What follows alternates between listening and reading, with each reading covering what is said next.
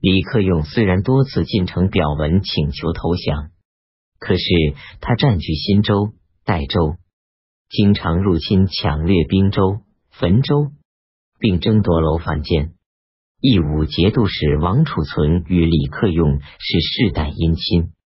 唐僖宗于是诏令王储存告诫李克用：如果是真心诚意的归附，就应当暂且回到朔州等待朝廷的命令；如果仍像从前一样暴虐横行，朝廷就会汇集河东和大同的官军一同进行讨伐。朝廷平卢大将王敬武为留，当时各道官兵都汇聚关中讨伐黄巢。唯独平卢的官军没有到来。王铎派都统判官建议大大夫张逊前往规劝王敬武。王敬武已经接受了皇朝封给的官爵，拒不出城接迎。张逊见到王敬武，责问他说：“你是大唐天子的臣僚，却侮辱怠慢传召的使臣，你不能侍奉朝廷，怎么能指挥下属？”王敬武很吃惊，感激张巡的开导，接着宣读唐僖宗的诏书，将领和士兵都不呼应。张勋慢慢的欲劝他们说：人生在世，应当首先知道什么是反动叛逆，什么是顺应时势；其次，应当知道干什么有利，干什么有害。黄巢这个人，从前不过是个贩卖食盐的下贱人。你们舍弃几代的大唐天子，而对皇朝称臣，究竟能有什么好处？现在天下救援大唐皇帝的军队都聚集在京畿一带，可是唯有资清的官军不到。将来一旦贼寇平灭，大唐皇这回京师重新一统天下，你们还有什么脸面是去见天下的人？现在若是不立即前往乡建功立业，争取荣华富贵，将来后悔可就来不及了。平卢将领和士兵听了张逊的一番讲话的，都收起刚才的面容，感到自己错了，纷纷回过头对王敬武说：“建议大大夫张逊的话对呀。”王敬武立即派发军队跟随张逊往西开进。刘汉宏又派遣镇守登高的大将王振带兵七万屯驻西陵，前于夜间再次过江，对王振发动突然袭击，大破王军，斩杀擒获一万余人，缴获刘汉宏委命捕受各位将官的委敕书二百余件。王振逃往诸暨，黄巢的兵士还比较强大，王重荣对此深表忧虑。他对行营都监杨复光说：“对贼寇称臣，就辜负了大唐；讨伐贼寇又兵力不足，怎样才好？”杨复光说：“雁门节度使李克用作勇猛，并拥有强大的军。他的父亲与我已故的养父曾经一同共事，相处很好。他也有以身殉国的宏大志愿。之所以他不来。”是因为他与河东的正从党有矛盾。若是诚恳的用朝廷的旨意欲劝正从党，从而召唤李克用，李克用一定会来。李克用若来，则平贼寇不在话下了。东面宣慰使王惠也这样认为。当时王铎在河中，就用墨敕召集李克用，欲劝正从党。十一月。李克用带领一万七千沙陀人马，从兰州、石州赶往河中，但不敢进入太原境内，只带几百骑兵经过晋阳城，与郑从党告别。郑从党赠送给他名马、器具和钱币。李祥的旧部兵卒共同驱逐黄四业，推华阴镇使王玉做首领，将华州降归王重荣。王铎受命委任王玉为刺史，千能一伙势和越来越大，一路侵略淫乱，进入蜀州境内。因为杨行谦等人长期以来没有立功，陈敬便任命压牙将高仁厚为都招讨指挥使，带领军队五百人前往取代杨行谦。在出发的前一天，有个卖面的人，从早晨到中午，在军营中出出入入好多次。巡逻的士兵对这人产生了怀疑，把他抓起来讯问。果然是千能的间谍。高仁厚命令为他解开捆绑的绳索，和颜悦色的对他进行询问。那个人说：“我是某个村子的人，千能把我的父母、妻子都囚禁在狱中，并说你刺探官军情况回来，得到证实就宽免了你们全家，不然的话，你们全家都要处死。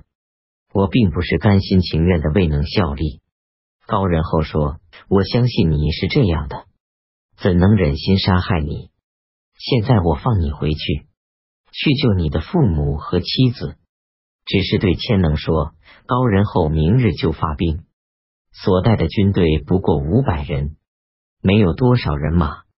可是我救了你们一家人，你要为我对营寨的人偷偷传话说，陈敬仆、叶可怜你们都是善良的人。”被贼寇控制，其情形实在是不得已。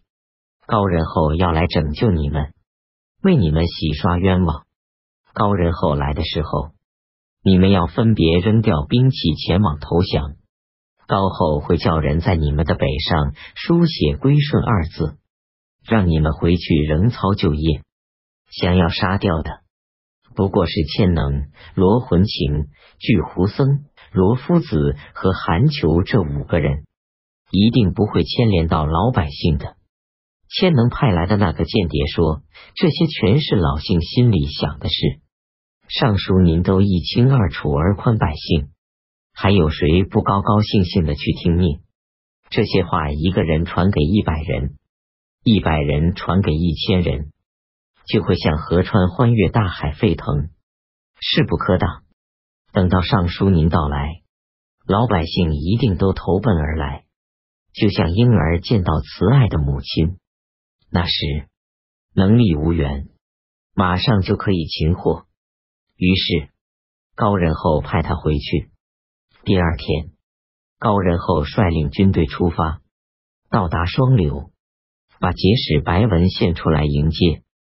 高人后环视堑壕栅栏。怒气冲冲的说：“千能一伙人都是耕种土地的百姓，你们用尽一府的军队，长达一年多而不能擒获。现在看到你这里堑壕栅栏重重叠叠，如此牢固，大概也可以安稳睡觉，饱食终日而留养贼寇，以邀功请赏了。”便命令把白文宪拉出斩首。监军极力营救，劝了好久。白文宪才免于一死。高后下令把堑壕栅栏全部平掉，仅留下五百士兵守卫，其余士兵全都跟随他走。又诏命各个寨子的士兵都相继集合起来。千能听说高仁厚将到，派遣罗魂情在双流的西面设立五个营寨，在野桥庆一带高伏兵一千余人。以拦击官军，高后刺探到这一军情，带兵把罗魂情的军营包围起来，下令不要绞杀，而是派人脱掉军人装束，潜入贼寇营中传话，像昨天对那个间谍说的一样。贼寇听后很是欢喜，呼喊叫嚷着，争先后的抛弃盔甲，扔掉兵器，请求投降。下拜的人多得高山倾倒一样。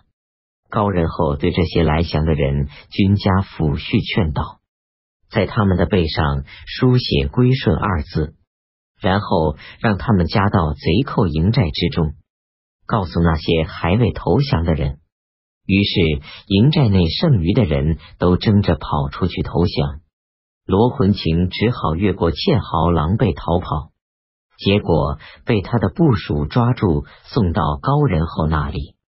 高仁厚说：“这个蠢货不值得和他说什么。”便给罗魂情带上刑具，送往官府。高仁厚下令把贼寇的五个营寨和盔甲武全部烧掉，只留下收缴的旗帜。先后投降的人总共有四千名。第三天早晨，高后对投降的人说：“开始时本想立即放你们回家，可是前面道上各个寨子的百姓还不知道我的心思，有的人会有忧虑和疑问。现在借助你们在前面行走，经过川口新金寨一带时。”向那里的百姓展示你们北上的归顺二字，把投降情告诉他们。等到了严贡，就放你们回去。于是取来了罗魂琴的旗帜，倒着挂起来。第五十个人结为一队，扛着旗子，大声呼喊：“罗魂琴已经被活捉，送到官府去了。”大唐王朝的军队来到这里，你们住在寨子中的人。快快像我们一样出来投降，马上就可以成为朝廷的良民，没有事了。官军到达川口，巨狐僧设有十一个营寨，寨子中的人都争着跑出来投降。巨狐僧大为惊慌，拔出剑来阻止，大家用瓦片、石头打他，一起把他抓住献给高人后，巨狐僧的部属五千余人都投降了。第四天早晨，高仁厚焚烧贼寇营寨，让投降的人打着旗子在前面走，像在双流出发时一样。到达新津，韩球设置的十三个营寨中的人都出来投降，韩球自己跳入深深堑壕，他的部属把他勾了上来，已经死了，便砍下他的脑袋送给高人后。官军将士要烧毁寨。高仁厚阻止他们说：“投降的人还没有吃饭，让人先把资财粮食运出来，然后再烧营寨。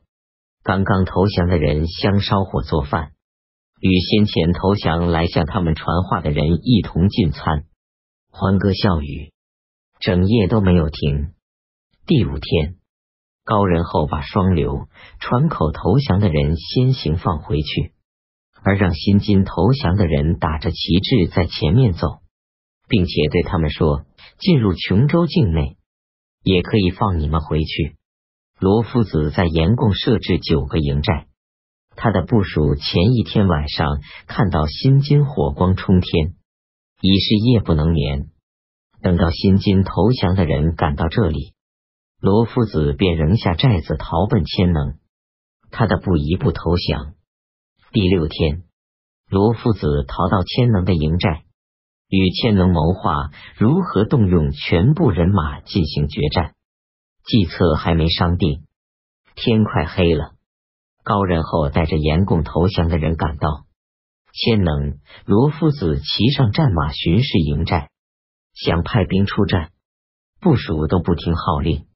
高仁厚带领官军连夜逼近。次日早晨。